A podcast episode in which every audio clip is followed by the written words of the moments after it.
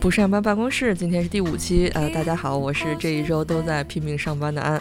嗯，大家好，我是明天又要上班了，怎么办？怎么办呀？的四喜，就是很惨的两个打工人。你最近这个心情还好吗？嗯，最近你要说上班，那肯定是只想着不上班。但你要说点别的，比如说我们的这个节目，我是非常惊喜的。就在刚刚我打开我们这个节目，就发现我们的第一期讲我们俩怎么认识的那一期，已经有了二百二十二个 收听，然后我们的订阅已经有三十八个人啦！哇塞，鼓掌，感谢大家。我们这个节目因为是每周日我们两个在录嘛，然后每周的这个录音的动力全靠这个。这一周一到周五的上对上班的这种非常负面的情绪反馈，然后到了周末集中输出，然后大家就在周一的早上听到我们的 我们的疯狂的抱怨和吐槽。感谢大家包容我。嗯，那今天我们要聊的这个话题呢，其实也是我这周想到的，就是我最近啊，就是有一个深刻的感觉，就觉得嗯，为什么我。每天上班不开心，嗯，其实有的时候并不是工作太多，然后让你觉得没有办法就承受你这工作量，或者是有的时候我真的做不来这些事情。其实并不是这种非常基础的，就是怎么讲，这种基础的工作让你不开心，而是你身边的人，有的时候是你的上级、你的下级、你的同事、你的甲方，是他们无意中说的一句话会深深的伤害你，但其实。说话的那些人，他们自己可能都没有意识到，但我觉得这个事情真的挺严重的，所以就什么恶语伤人的感觉真的特别不好，所以我们就今天也就跟四喜聊了聊，我们就把自己。这十年应该有十年了吧？上班的经验，从遇到的所有的恶语伤人的话术，做了一个 top ten 的总结。我们俩就来细数一下，在上班的时候你会遇到什么互相伤害的话。等一会儿说出来之后呢，其实也是说，希望大家听到之后不要去对其他人说这样的话。当然，还也希望大家，如果你听到这样的表述，也不要往心里去。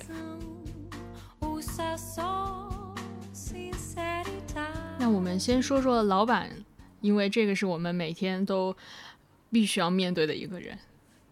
嗯，然后老板说过最讨厌的话，我记忆最深刻的就是那个时候我刚刚上班的那几年，有一个老板，当时在一个小公司工作，然后他对我说的就是：“你这样的员工，我招聘能招过来一大堆。”当时这句话对我伤害非常深，然后一直都到可能都快八九年过去了，我一直还记得这句话。就是这话其实我也能明白他的意思，或者说他可能说的是一个事实，但是你落实到对一个个体去说这样的话，我的第一反应就是那你去找吧，我不做了。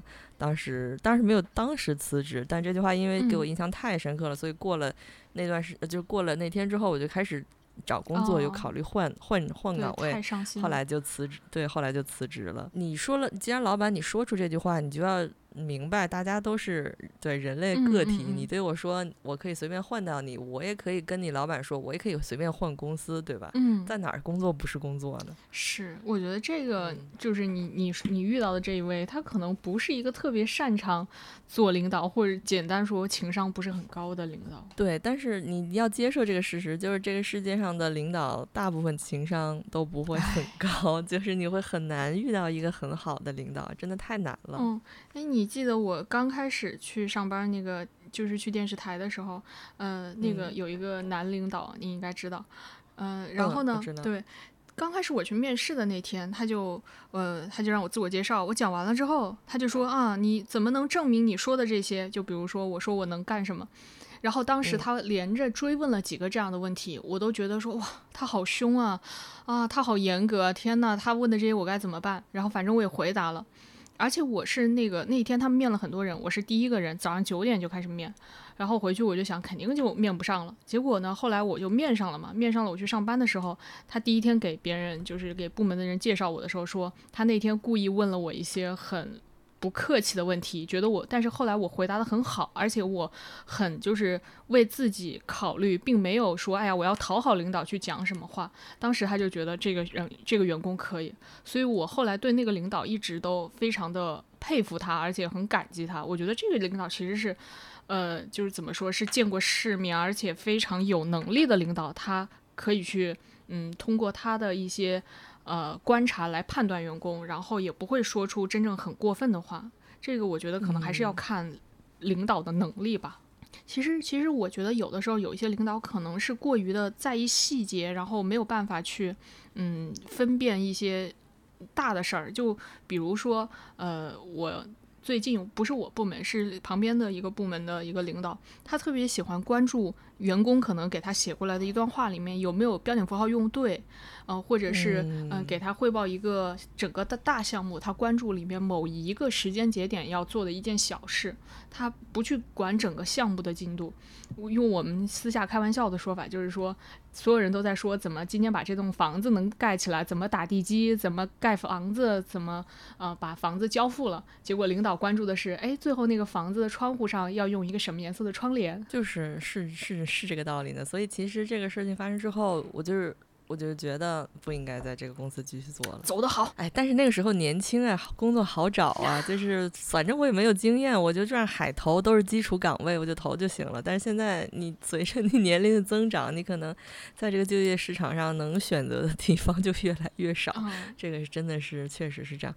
然后还有就是有一个有一个领导就对我说的话，也是让我觉得非常受伤害，就是这个事情的前情提要是我去给公司提意见了。然 后，你这个员工意见好多呀！我这个员工确实也不是一个就是那种省油的员工，省油的员工。对我去给公司提意见，加上我我说，我觉得我可能。我做的不开心之类，其实我也不是说唐突的说这句话，因为有的领导他是会过来关怀你，就说哎，最近开不开心啊？聊呃公司对公司有什么事儿都可以跟我说呀，就是摆出一副好像自己特别这关心别人的这个嘴脸。那领导说了以后，我这个人心直口快，我就会说啊，那那我给公司提点意见吧，最近是有这个问题，然后我就你问我开不开心啊？最近我不开心，然后他就说。他就因为领导一开始是装那个慈眉善目的，咱来嘘寒问暖嘛。但是我说完这些之后，他跟我说：“哦，支持你不开心的同事赶紧离开公司，去更开心的地方。哦，支持你，加油。”哎，阴阳怪气一下。而且这个，然后这个领导还是个男的，就是呃，这个事情发生之后，给我的第一反应就是，哦，我可能有一些得意忘形，然后把。领导都想象成我的朋友了，但其实不是。然后第二点就是从这件事情之后，我就决定就不会再跟我的上级去讨论公司哪里不好这件事儿了。我觉得这个也是一一个教训吧。我不知道耶，因为我也有试过和领导做朋友，做到后面就觉得，哎。做做我做错了，因为有的时候你把他当领导，他他觉得哎呀咱们是朋友；有的时候你把他当朋友，他觉得我是你的领导。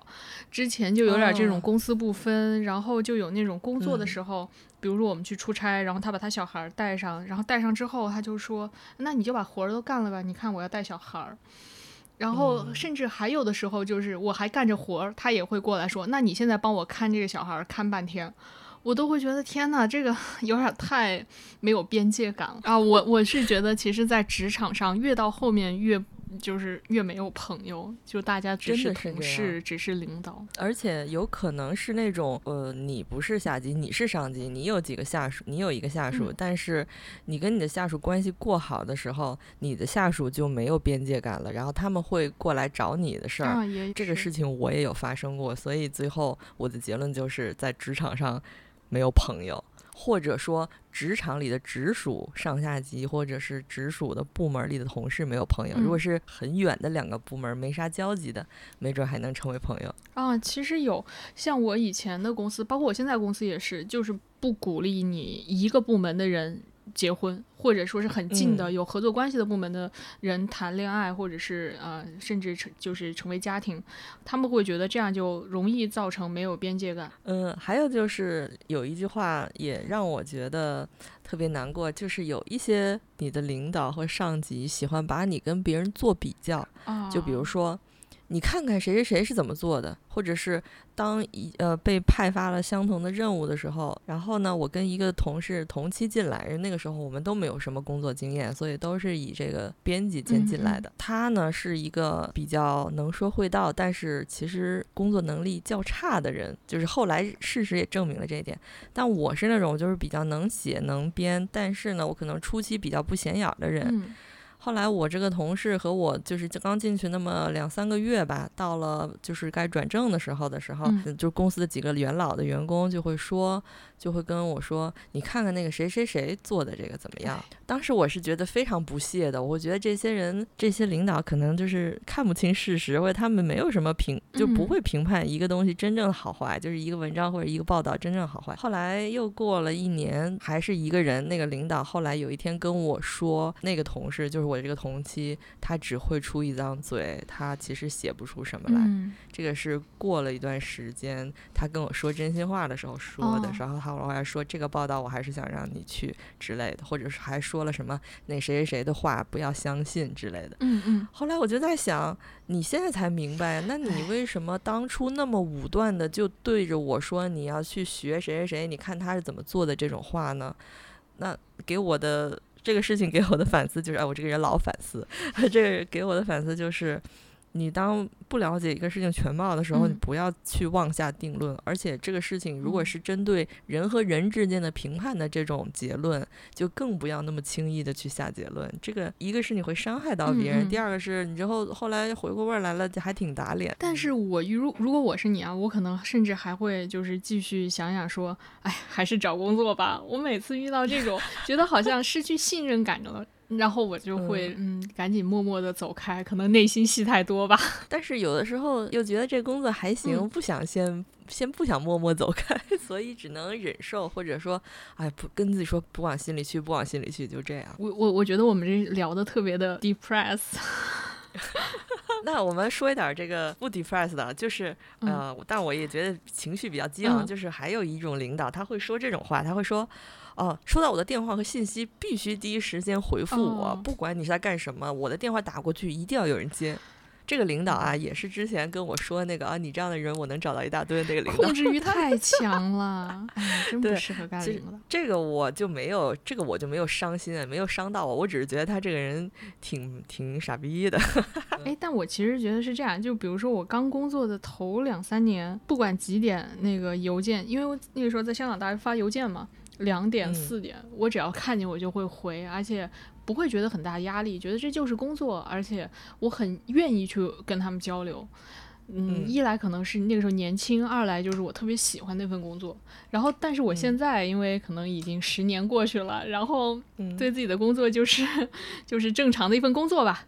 然后看到下班后别人给我发信息，都会有一点啊，我下班了，不要找我。我那个时候也有一个领导会会，他会。比较好，因为他是我的主编，就还不是那种大领导。他会跟我说，如果下班的时候给你发信息，你可以不用回我，你上班再回我啊，真好。但是他那个话里话外的意思就是，下班了你也不要给我发信息。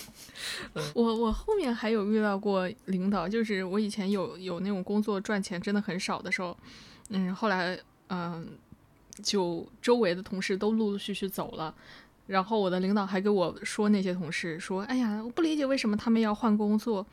是有那么缺钱吗？嗯，就当时的情况是，我一个月的收入可能有四分之三都要付房租，嗯，就是真的赚的太少了。然后在香港，什么吃的喝的都不能买，而且有的时候还会，就比如说去一趟港岛，我甚至都要计算说坐地铁便宜还是坐巴士便宜，还，最开始的时候也不敢打车。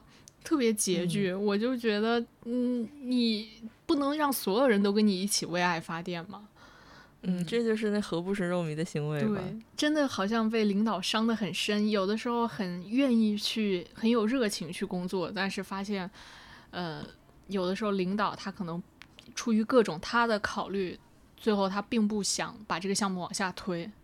嗯，有的时候呢，还会遇到有些领导他故意 PUA。首先，可能如何跟领导处好关系，一来是自己得是一个特别积极主动的人，二来呢，可能呃确实工作能力也是需要的，但是我觉得在国内工作的时候，可能你的积极主动以及你的一个积极沟通，啊，向上管理是更重要的。还有一类工种，也也是经常会说一些很逆天的话，就是 HR。嗯，是对对对，好像有的时候找工作的时候就开始跟 HR 接接触的比较多，然后离职的时候也是会接触的很多。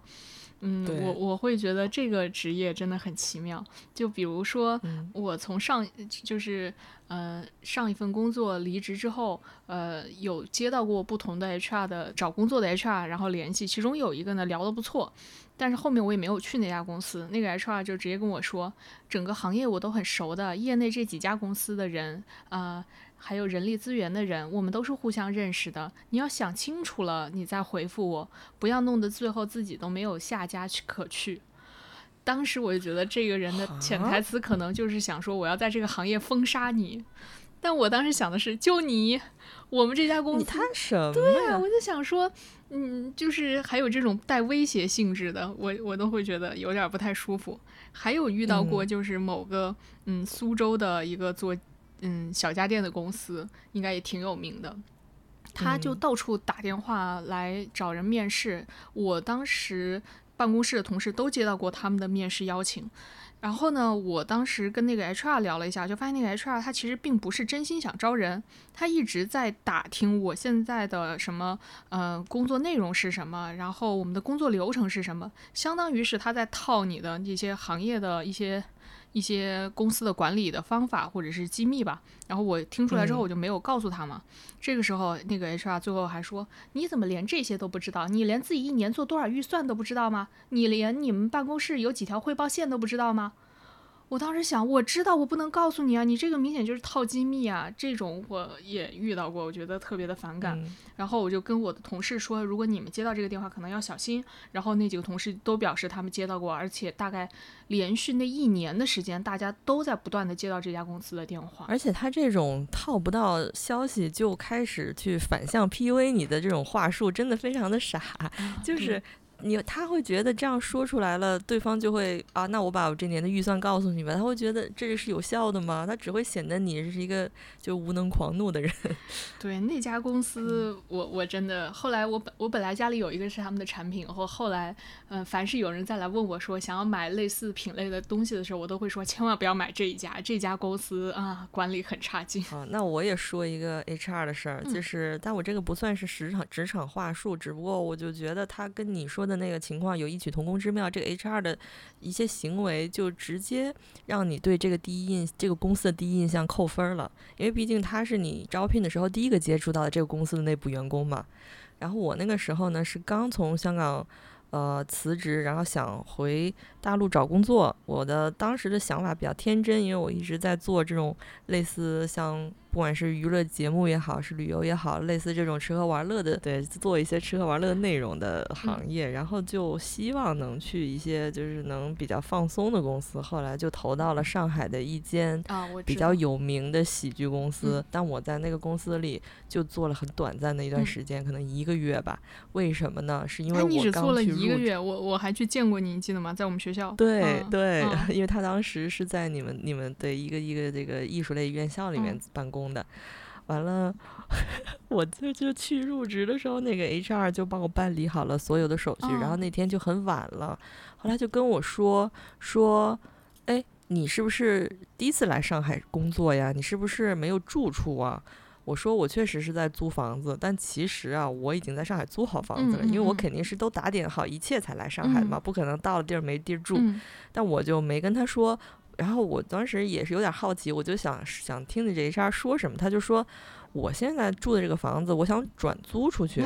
呃，你就你那个下班了，咱俩一块儿走吧，我给你看看我的房子，反正你也没地儿住，你就去看看吧。我这可好了，我一个月就租你四千几块钱，然后这个特别好，位置好。他不光想当你的甲方，还想当你的二房东。对我真太离谱了，这个人。但是我当时确实有点搞笑，因为我没有在上海，就是太了解当地的房价嘛，所以我租了一个。当时我租好了之后，我就没有再看别的房子。我当时想说，那我就来看看吧。后来我就跟着那 HR 去了他的家，他住的那个离公司特别近，所以就是挺方便。他说我这个好，所以对我这个公司其实位置也不好，在那个在宝山呢。然后，然后他就。但是可能离公司的那个交通比较方便吧，他就是去了以后发现是一个那种商住两用的楼，然后一个一层里有很多很多住户，十几二十户的那种楼。完了你进去之后就是一个单间儿，一个单间儿里，然后我就进了他家，我发现他也是住的很拮据，然后家里有没有没有厨房的那种套房。然后就是进去以后，可能有个桌子，有个床，厕所还是就是厕所，就是在你的这个家门口的右手边就能进到厕所，然后是一个玻璃房的厕所，就好像那种连锁酒店的那种厕所一样，是自己隔出来的那种，是吧？就感觉类似是那种。对，后来我看到他这个生活状态以后，然后他还特别开心，说：“看我住的不错吧，什么什么的。”我心想说啊，然后我就走了。最后就是第二天上班，然后他狂找我聊天，说我这房子你租不租？但我就觉得这个人真的是太离谱了。但后来在那家公司工作的也不开心，所以就很快走了。当然就就去别的公司了。看到这一下说这一通话，我就觉得这公司首先。HR 的人品不好。第二，这个公司可能给提供的没有一个很好的环境，所以收入可能不会特别高，加上可能前景也也比较灰暗吧。可能前景也很一般。虽然说它可能是一个行业内小有名气的公司，但它实际上给员工的福利也没有那么好吧。我我在这个学校嘛，所以我有很多的学弟学妹后来过去就是当演员。然后他们是有一个基础底薪，然后是你演一排一次戏，然后给多少钱，演一场又给多少钱，是这么记的。其实我感觉也比较拮据。他们就是这些小演员是完全为爱发电。他就算当上男女主角了，他演一场可能也就去演一场，演肯定比排练更赚钱。演一场也只有一千出头，一千一。如果是嗯，有的场可能女主角戏多一点，一千二，然后有的时候可能戏少一点，九百、八百都是有的。然后我我学弟给我讲的时候，我都非常惊讶，我就想说，天呐，你靠什么生活呀？然后他说已经不错了，嗯，至少在上海这两年还有戏可演。然后前几年在北京，因为这个呃风控比较严重的时候，可能他们剧场根本就没有任何的收入来源，而且连底薪都没有。所以后来他们就一开始都不太想签你这家公司，后来是没有办法，为了一个保底的每个月有那么，嗯几百上千块钱吧，所以签了这家公司，然后一直到现在都是三十几岁的人了，完全是为爱在发电。所以你走是对的，你走是对的，你要继续留在那儿。其实我也有遇到过，就是有那种 HR 当时帮，就是我去面试的时候遇到了一个 HR 是周五的下午，当时就提前下班，然后溜到那家公司去面试，下午四点钟开始面。当时在香港，他们效率很高，就一下午见 HR，见呃两任领导，然后还做了一个中译英、英译中的笔试，是个广告公司，所以有这种。后来做好了之后，已经下午六点多了。这个时候呢，HR 就已经进入到跟我聊薪酬的环节。好，这个时候，呃，外面有一个嗯助理。助理一样的人吧，他就进来就跟这 HR 说：“哎呀，什么？比如说他叫 Linda，说 Linda 姐，我们要订外卖了，嗯，你吃什么呀？”然后他们就一起订了一个外卖，然后这个助理出去了。我就问这 HR 说：“哎，你今天要加班吗？”HR 说：“啊，对啊，就是正常下班啊，嗯，这个点还没有到下班时间。”但那个时候已经是周五的晚上六点多了。其实，在香港一般六点多周五就是一个下班的时间。而且你想，而且这个广告公司里，它并不是核心的业务，它只是一个 HR，都要跟着大家去加班。我当时就觉得这家公司不行，所以后来就也拒绝了那家公司。从你 入，就是从你去面试那一天，你就可以观察这个公司到底是怎么样的一个公司，然后决定，呃，他不管他有没有给你发 offer，你可以先判断一下你要不要来。哦，但是说到这儿，我突然想起来，我当时一直在香港工作，没太嗯。没太去过，嗯，深圳。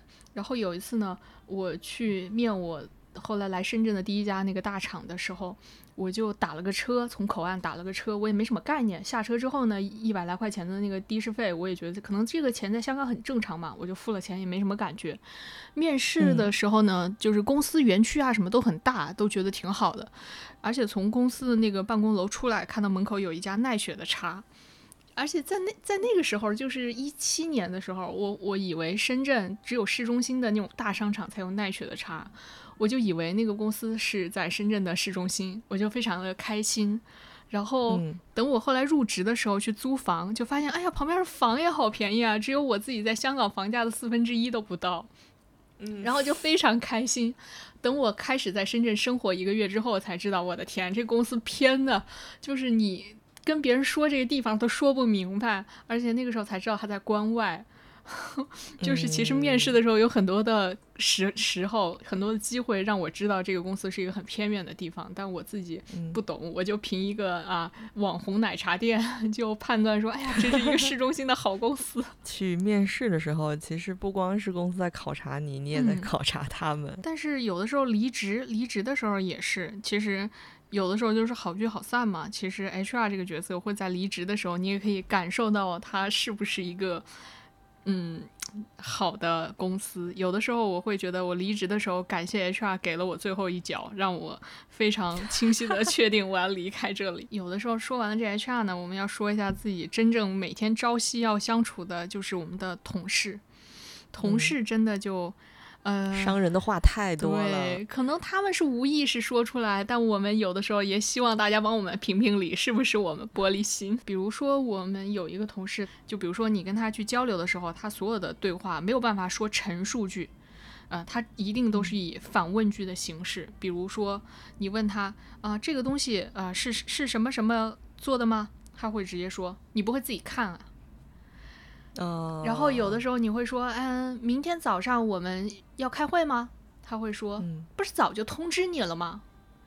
嗯，或者是你不会自己去看会议记，嗯，会议提醒吗？然后有的时候我说啊，这个东西你什么什么时间发给我？他说我到时候会发给你的，需要你说吗？你就觉得他好像永远有一股气在那儿，没有办法和你心平气和的交流。但是呢，他对老板说话又是非常客气的。他对所有评，对他对所有评级的人都是这种态度。但是呢，因为他年纪很小嘛，有的时候交流的时候他也很委屈。他觉得为什么大家跟他说话的时候不对他说请什么什么，不好意思，我想问你什么什么，还有那种啊，谢谢你，请帮我去干一个什么。你比如说你他的工作是今天要发一个会议纪要，然后你说啊，下午下班嗯下班前要发出来哦，他会说。嗯，很生气的要反驳你，但如果你对他说啊，请今天下班前帮我们把会议纪要写一写，他就会很乐意去做。嗯，当然我也觉得确实工作的时候大家要注意一些礼貌用语啊，但是可能你没有办法时时刻刻都要去说请啊帮我或者是麻烦你辛苦了。对，就是拜托我我可能十句话里面有两三句会说，但我没有办法做十句话十句话都说，因为后来那女孩跟我表达过一次之后呢。嗯，我就非常留意去注意，因为他为什么为什么他跟我说这句话，是因为他觉得我是唯一一个还会对他说请或者谢谢的人。我们部门的那些男同事没有任何人会对他说这些话。然后那女孩就非常的，就是总总是会跟我说，哎，为什么谁谁跟我讲话的时候要那么凶，或者是这个部门只有你会跟我说谢谢。后来我的感觉是，其实也许，嗯，你也许你不要太在意这个事情呢。我也说不出来啊！如果是别人每天对我很凶，我可能也很难过吧。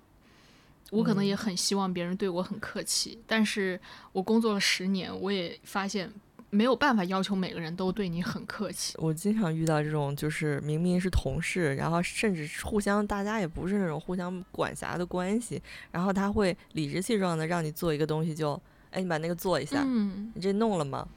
然后甚至是，甚至是你刚才说的那种反问句、反问句的话术，就是，哎，我不是跟你说过吗？就是会，他们就会这样说话，而且还觉得自己没什么错。真的，有的时候遇到这种本来工作就很烦心的时候，还有这种人过来。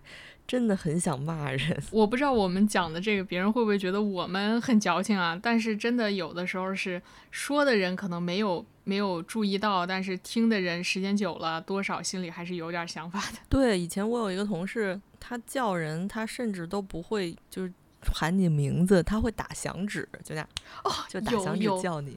有，还有的人会说哎哎哎，对。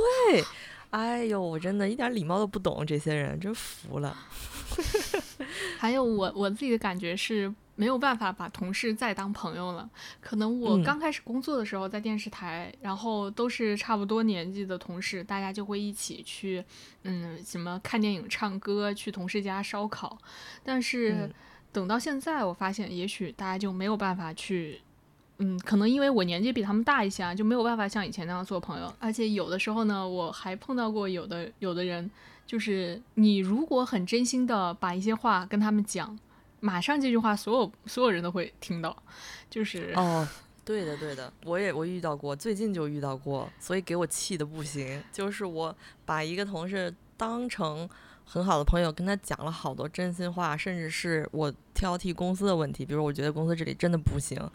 然后第二天就有别的部门的同事要找我聊天儿，就说你听说你对公司有意见是吧？就这样，然后那一瞬间就脑子就嗡的一下子。这个事情大概发生在几个月以前吧，反正就是挺难受的。在职场上，其实你避免不了说说说坏话，当然是一个很客观的角度来讲，我们不应该在任何人背后说任何人不好。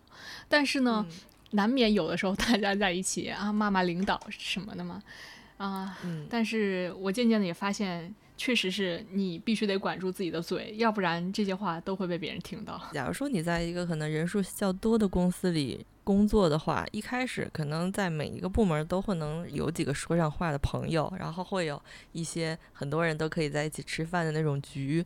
但是随着你的工作渐渐的，就是做的越来越久，你会发现你的这个公司里聊天的这种局越来越小，越来越小，最后就只缩到那么三四个人的局，是就再也没有那种大家一起吃饭聊天说真心话的。如果有的话，也真的就是。表面上就是吃吃饭，不会聊特别深入的东西，真正能聊得来的人就越来越少，越来越少。还有就是有一类同事喜欢他的话术，就是喜欢甩锅，我没有做错，这个是你的错啊。或者说，如果真的是板上钉钉这个问题是他在发生的，他就会说啊，这个是谁谁谁让我做的。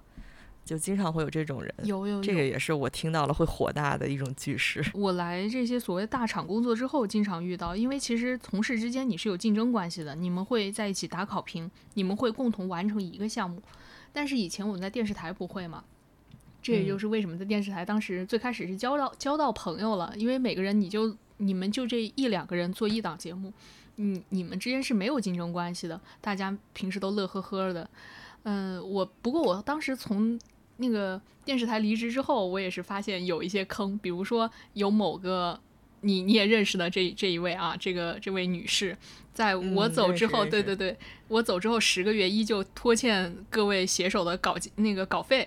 然后当别人去要钱的时候，他就跟别人说啊，这个是四喜没有给你们结结这个钱，但是事实上我已经离职十个多月了，然后隔空隔着时区甩甩到我这儿，我也遇到过。他是就刚才说的这位甩锅的朋友，因为我也跟他有一定的交往，因为当时我也是写手之一。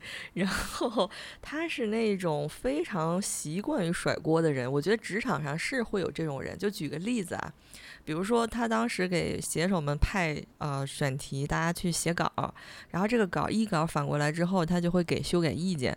有的时候这一个稿要改十几处，就改巨多。但是他会说什么呢？他的一个常用的话术就是啊，那个谁谁谁，比如说安，不好意思，我们的领导。不喜欢这里和这里，他非得让改这里和这里啊，我也没有办法。但麻烦你把这里、这里、这里全都改掉。这是领导的话，就是他把 所有的问题都推给他的领导。但是因为我其实接就是接手这个栏目的这个自由撰稿比他久，我也大概知道这个稿其实这么多小细节都要一条一条改，有肯有一些肯定是你要改的，你要改的你就说是你要改，不就完了吗？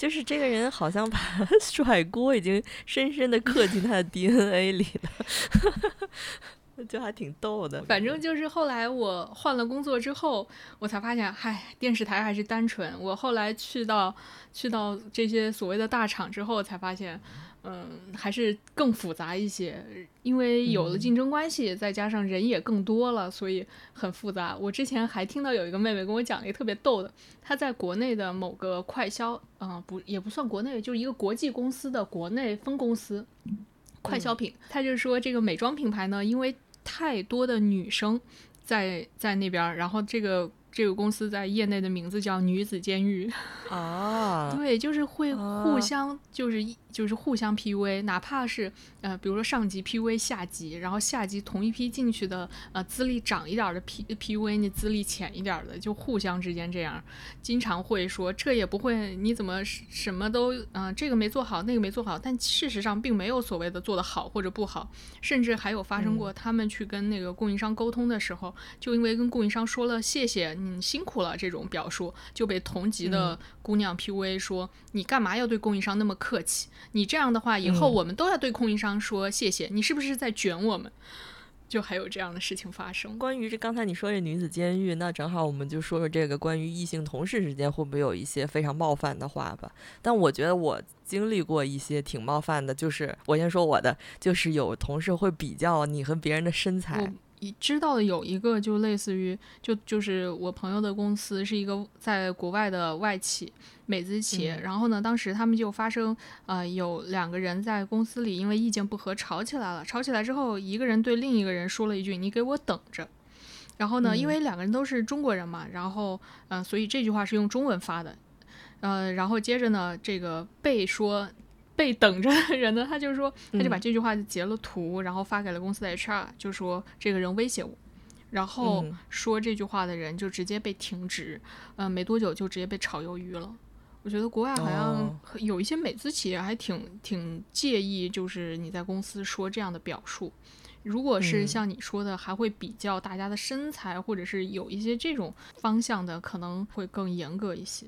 嗯，呃，反正就是除了，当然除了在公司里跟同事的这些呃不愉快之外，有的甲方真的是说话太不客气了，我会觉得也让我会，他可能说一句话会让我难受一个礼拜。还有最近我遇到了一个甲方，他都不是说喜欢改来改去，他是我就称之为失忆甲方，因为这个人呢，他说话说了什么他自己记不住。然后他说，呃，首先他过来开了一个会，说我们要弄这个这个，然后你帮我去问一下。好，第二天我我们帮他去落实这个事儿。然后第三天在开会的时候，我们说啊，我们落实了这个事儿可以这么做。然后这个失意甲方就会说，哎，你们为什么要这么弄？哦，我没有说过。我说你上上次开会不是说过了吗？比如说这个活动你们要来几个人什么什么。他说，啊，我们人不会来的，我们在国外，我们人怎么能过来呢？啊，你别你别搞笑了。我心想说谁搞笑啊？你这个大姐，你有没有搞错？所以 会议纪要的重要性啊。嗯，还有一种就是我称之为，就是刚才那是失忆甲方，然后还有一种就是这个性别歧视甲方。这种甲方我遇到过，倒不是特别严重的性别歧视，但是它会让你不舒服。就是比如说我负责了一个项目之后，我去跟甲方谈，那甲方的这个人呢，他是个男的，然后。我会带着几个同事一起去那儿谈的时候，他不会跟我讨论这个事儿，他在会议上会跟我旁边的男性同事讨论这个事儿，就他们俩在那儿讨论的热火朝天的。但是这个事情最后是我负责的，就他，但是他完全不理我，让我觉得就是觉得挺。我倒也不是说生气，我只是觉得这个人真的挺没水没水准的，怎么是这样的一个人？就就好，就是最后变成了一个搞笑的事儿。当然，最后这个事情也没有合作成，就是这个我倒是想到有一个朋友他在乙方公司，然后他来跟我们这边开会，跟我们公司开会，他就说，嗯，为什么？呃，他回去之后开完会回去之后，他就说他们公司的人都在说，为什么跟我们开会的时候，你们公司的人一直都在敲电脑。所有人没有人，任何人听我们做的这个 presentation，所有人都对着自己的电脑在那噼里啪啦写东西，感觉特别不礼貌。我觉得好像是有的时候有一些甲方就是不太尊重。对方互相的事儿嘛，当然有一些合作你一定要拿下来，但有一些真的就是不行就算了。那你有遇到那种那种甲方也是让你改了很多遍，最后跟你说哎用回第一稿吧那种？因为我现在不是太做设计这一部分，所以好像还真没有。但是有那种就是呃，我我我现在做一个类似音频产品的东西呢，然后这个甲方是个国外的甲方，完了他会。不停的让你修改一些根本没有意义的东西，就是咱们剪过用用这个音频软件剪过音频就知道，比如说我会调音量的时候会加两个 dB，减两个 dB，类似这种，其实你加了两个 dB，你根本就听不出来任何区别，而且一条音频它的那个音量是没有量化值的。然后他那天就是疯狂说这块要加，这块要加一，这块加二，弄了一堆修改意见。然后后来我就去问了专业的，就是我们负责音频技术的别的我们的乙方，然后就问了乙方，就是啊这个他要这么做，这是有道理的吗？然后人家说根本没有道理，这是胡做，真的是。那我们要不再说说乙方和乙方合作的事儿啊？我但是我的乙方都还挺好的，因为 自己做了甲方之后，就会去选择这个就是舒合作的舒服的公司嘛，所以倒是还真没出现什么事儿。呃，我之前呢，有的时候做一些项目，我就发现乙方公司看我们是大厂，就会故意叫价格报的非常的高。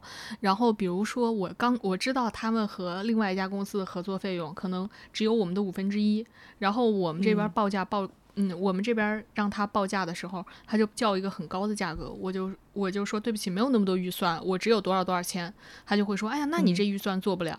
后来甚至还 P 别做了呗。后后来还甚至还 P U A 我说，嗯，什么你怎么负责一个这么大项目，就只给你这么点钱呀？是不是什么要找个资历再深一点的人呀？什么这种。我我当时就觉得天呐，我知道你们刚刚跟呃友商的公司合作这项目，可能就只有我们五分之一的钱，你们都做的挺好的，为什么到我们这儿就这这个做不了，那个做不了？那就别做了，真的是你你你做不了，就是大家其实啊，很多时候就是呃在工作中就是一个合作的事儿，你你做不了就别做了，大家为什么要这样互相伤害呢？就像我之前。嗯，就是看到的刚才我们讨论的老板的那些话术，你为什么就不能好好的说呢？这个是我一直想不明白的事儿。你以为你这个话术是特别聪明，其实除了显出你这个人情商低、没水准和喜欢伤害别人之外，真的，你以为自己有一套多牛的话术，其实根本就不是，大家也不是傻子。好了，我这个抱怨完毕。呃，我之前还看到有一个吐槽老板，刚才没讲啊，就是有人说什么，你跟老板说一个事情，你说啊，老板，我们今天这个这个事情选 A 还是选 B？老板说选还是 A or B，对对，A or B 选 O 是吧？对。那除了这个乙方，是不是还有关于跟下属的一些沟通会产生语言上的一些就互相伤害的行为？嗯，我我只有遇到有那种校招生，然后他们其实有的时候有点自以为自己在整顿职场。现在不是有那个特别流行零零后整顿职场嘛？然后他们会经常。自己觉得自己做了一件特别酷的事儿，就类似于你给他派活儿，然后他们就说为什么这这个是我做？还有那种呃，我我才不愿意这样干呢。甚至有的时候，比如说我们做一些 PR 稿件，那上面的领导的位置、名字、title 都是有公司的固定规范的。然后这些人说为什么要这样规范？我不想把谁谁的哪个老总的名字写在第二位，我要把它放到第一位去。我的天，你这班你就别上了，就是你自己自己成立个公司，自己想干嘛干嘛。就是他自以为很年轻、很酷的一些想法，其实是嗯行不通的。还有有就就最印象最深的就是那个人指着我们公司那个名字，那几个老板名字的排序，指着后面一个人说：“我想把他排到他前面去。”你想想，你让这人花了几十年都没有到那个人前面去，你现在在名字上就给他换到前面去。你要说下跟下属有什么，他说了什么伤害到我的话，好像似乎也没有，都是一些做事儿的做事儿做不好伤害到我。但是如果按我自己作为下属跟领导的沟通来说，我可能说过好多伤害领导的话，就是那种，比如说那种给公司提意见什么的，他说我不想做了，就没事儿就，哎不做了，就 就没事没事儿老说这种的，可能领导也挺烦的吧，应该。哦，我之前有遇到我的领导让我帮他写一个广告案，然后呢，嗯，我把它写完了，写了一个 PPT 发到。呃，我我领导和那个女孩，我们三个人的群里，然后那个女孩呢，就过了大概一个小时，应该那个时候我们俩还是做室友，我不知道有没有跟你讲过，就哦，对我跟你讲过，就过了一个多小时之后，那女孩她就把我的 PPT 里的所有的文字部分贴成了一个 Word，就发到群里，然后说，哎呀，嗯，姐，你等一会儿做 presentation 的时候，你就可以直接用这个。Word 来看比较清晰，我一点开就发现它只是把我 PPT 里所有的汉字都摘出来贴到了一块儿，然后我就很生气嘛。那个时候我我就给你看了我们聊天记录，你当时也很生气，你就说你就直接戳穿他，我就我就我就在群里说啊，谢谢你把我所有的文字部分还贴一个 Word，因为我想阴阳怪气嘛。结果可能段数太段位太低，那个女孩就说啊，这不是我写给你的吗？你自己贴进去用的。我还被她反将一军。我过了一会儿，领导看完了 PPT 之后就问说：“哎，这里面有一个大学生，今年大学生的就业人数、就业比例是多少多少？”然后问我问他说：“你这个数据来源是什么？”那女孩说：“哦，这是呃四喜自己找的，让四喜来解答吧。”我心说：“哎，这不都是我写的吗？怎么你还要来中间掺和一下？”没没见过什么世，我我没见过世面，就是最后被迫离职了。有没有那种工作中遇到的，其实跟你的工作内容不相关的人，还来说一些伤人的话的情况？哦，有有有，我我我之前有遇到在那个公司食堂。那个就是我们当时是不同的餐线，然后你就去那个选自己要什么菜嘛。然后排到我的时候，那天我印象很深，我就拿了一一盘，那盘上面是那个猪肚，那有多大一个盘子呢？就你拿两张身份证拼在一块儿，就那么大一个小正方形的盘子，一个方形盘子。然后类似于还拿了一个蔬菜类的，嗯，就类似于菜心什么那种蔬菜。然后接着就是呃例汤和饭。例汤和饭，我那公司的食堂挺贵的，就是这两个东西加起来就要五块钱。然后那个青菜我不记得多少钱了。然后我去刷卡的时候，直接给我刷掉四十块钱，还是三十八块钱。我当时就说怎么这么贵？那个呃算钱的那位女士呢，就给我说啊，这个猪肚要二十八块钱。你你想，它其实就只有这么小一个盘子，然后里面全是就跟凉菜一样，就放着几片猪肚，底下就是可能是有一些其他的蔬蔬菜放在一块儿的一盘菜。我说这怎么能要二十八块钱这么贵呢？然后那位女士就直接跟我说，吃不起就别吃。那就那你就别卖了，我那那我不吃了，不买了。因为因为我之所以问，就是因为我们那公司的食堂它不是一个特别。就是他算钱的时候，他都是凭这个收钱的这一位工作人员的心情。经常早餐的时候，比如说我买一个鸡蛋饼，就纯粹就是一个饼上面打了一个鸡蛋这种，然后再加一份粥，然后那个粥呢就免费配一个那种，比如说萝卜呀，或者是酸豆角呀这种小菜，就这种东西，有的时候就是运气好三块五。有的时候直接收十一块，他就是随便摁你。你要是比如说今天收三块五，明天收四块五，或是甚至五块钱，你就那么一两块钱浮动，我也觉得可以。有的时候三块五，有的时候十一块。我那天问了之后，他就直接居然回了我这句：吃不起就别吃。啊，那是不是这种承包公司，尤其是你们大厂食堂的都是关系户啊，所以那个说话比较硬气？呃，也不怕被人投诉。说不出来，就是那一位呢，他其实就只是一个在收银的工作人员。像那样的餐线，我们就我们公司有很多个不同的食堂，就好像一个大学，可能有 A 区食堂、B 区食堂这种。就我们那个区的食堂，就这样的餐线至少有十五条到二十条那么多，所以他也应该就这样一个工作人员，他可能也不是个什么关系户吧。但是，呃，不知道为什么如此硬气。可能只是数学差吧。那我们说说对，我们说一点就是正能量、温暖的吧。我我我，你刚才说那个保安啊，我有记得有的时候我在以前公司是住公司的宿舍，有一天晚上，就当时呃疫情也是各种管控比较严，然后我加了班，大概两三点吧就回到宿舍，嗯，那个门已经关上了。这个时候那个保安呢，就你你需要给他看你的工卡，还有一些就是公司的呃那个 A P P 才能够进公司的门。然后当时我给他看了之后，他就说：“哟，才下班呢，你这也太辛苦了，你等会儿早点休息啊什么。”我当时就觉得天呐，我今天上了一天的班，没有，肯定不会有任何的领导同事觉得你是辛苦的，我自己的爸妈也没有任何人来管我说你今天是不是很累。然后，然后有一个保安大叔，看年纪可能跟我爸也差不多，然后坐在那个岗亭里有一个小小的灯。然后我回家的时候给他看了我的证件，他让我他把那个大门打开，让我回去好好休息。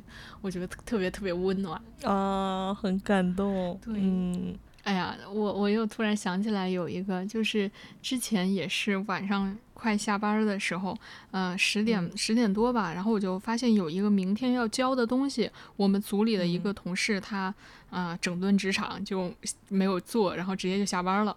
然后呢，如果不做的话，我们整个组明天就要开天窗。我是临近十点半吧，就下班的时候我发现的。然后这个时候，其实我们组的人都已经差差不多都已经走过，都都已经走了。然后这个时候我就一个人就很绝望，我想说完了，如果我今天给他擦屁股把这事儿做了，那我肯定至少要做五六个小时。然后而且这本来也不是我的工作，我当时就很绝望，而且给那个同事打电话的时候也打不通。这个时候呢，唯一一个坐在我座位旁边的一个男同事，他就说怎么了？他看见我就很着急嘛，我就给他把这事儿说了。然后呢，然后呢，这个男同事其实也不是他的工作，然后他就说没事儿，那我陪你一块儿把它弄完吧。然后这个时候他就马上打开了一个 Excel 表，然后把这份工作的呃要做的一些内容贴进去，然后把对应的信息也摆在那儿，然后就用那个表格排了一下要怎么弄。